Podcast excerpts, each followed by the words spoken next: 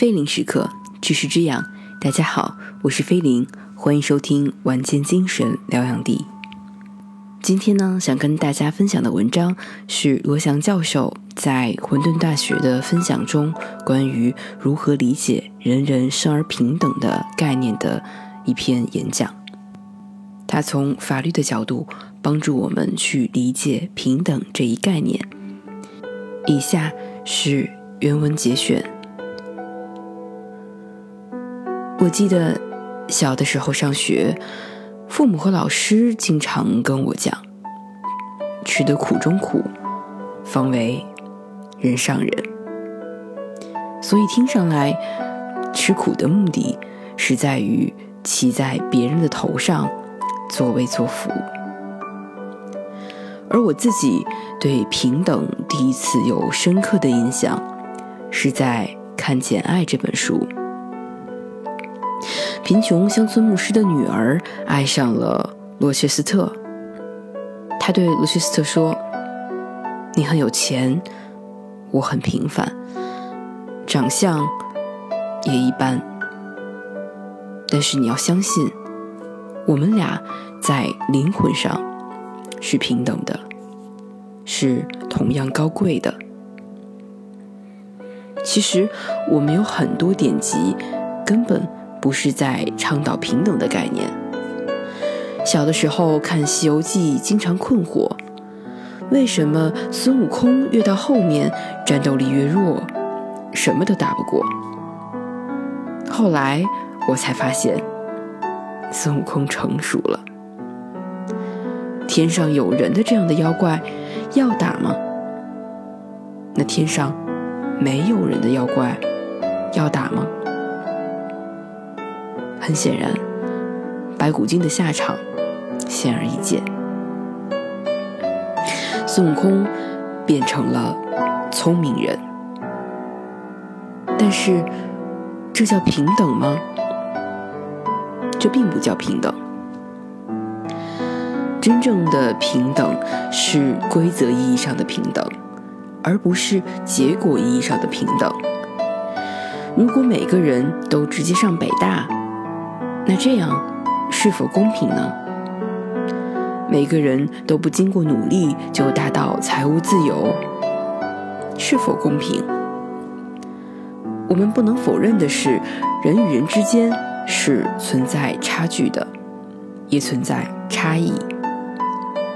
这世界上出生的贵族是不合理的，但是世界上存在精神上的贵族。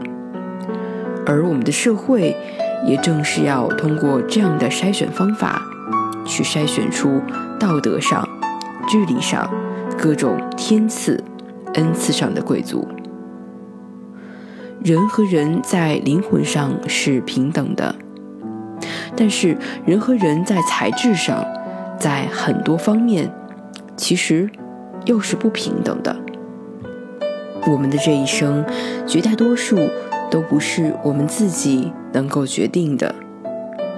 我们的出生，我们的智商，我们的长相，我们这一生中的贵人相助，绝大多数都不是我们能够决定的。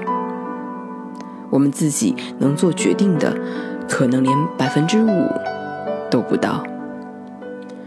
而这就意味着，如果你是真的是自然贵族。你拥有傲人的智商，你拥有一般人想象不了的出生环境。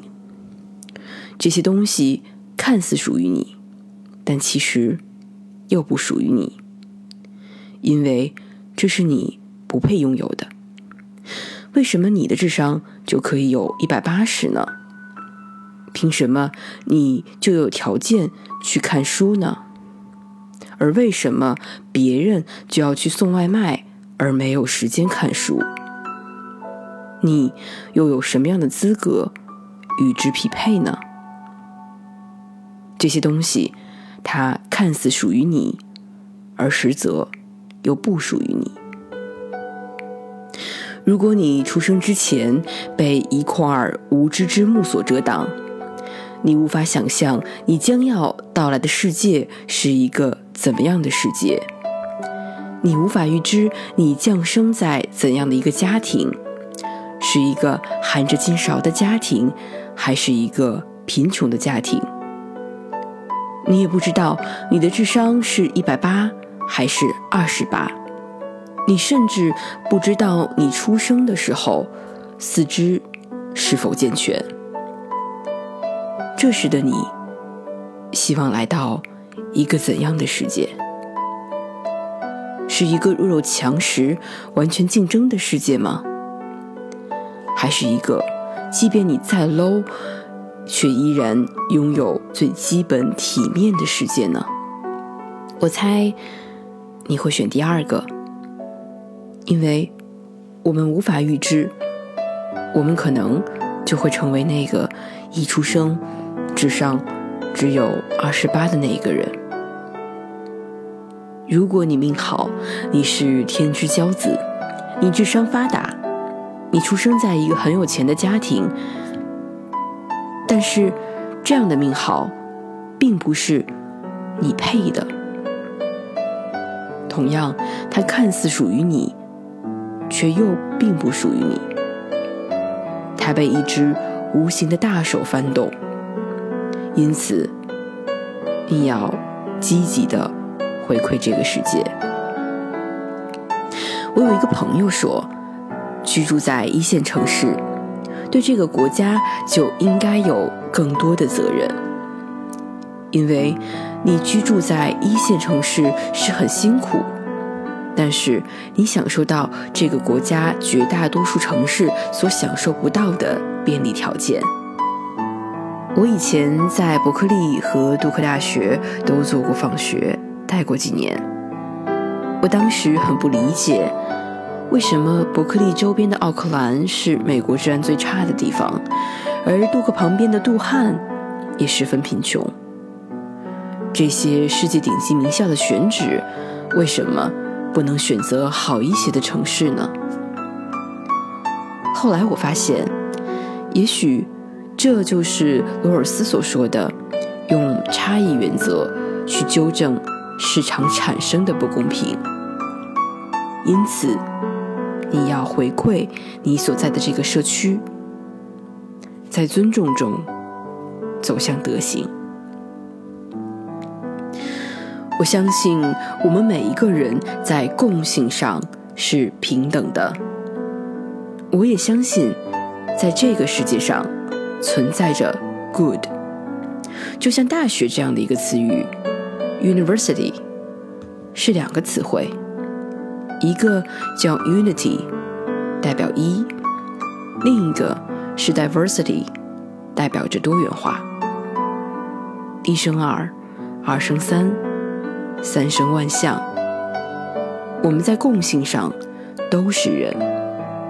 有些人聪明，有些人愚笨，有些人有钱，而有些人贫穷。看似属于你的。并不一定属于你，所以法律要维护社会秩序，要约束我们内心的幽暗。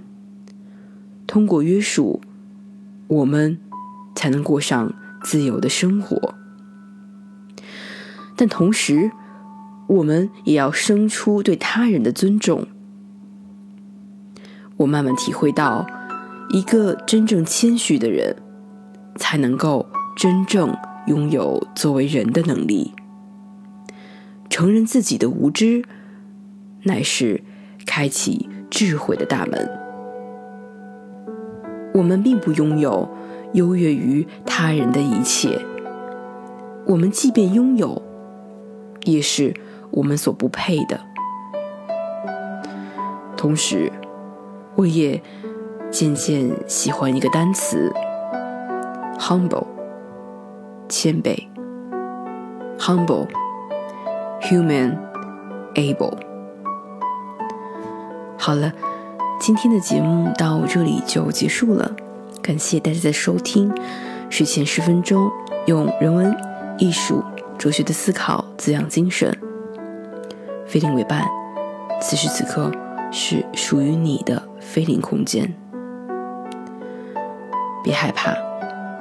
也别慌张。你看，真理在上。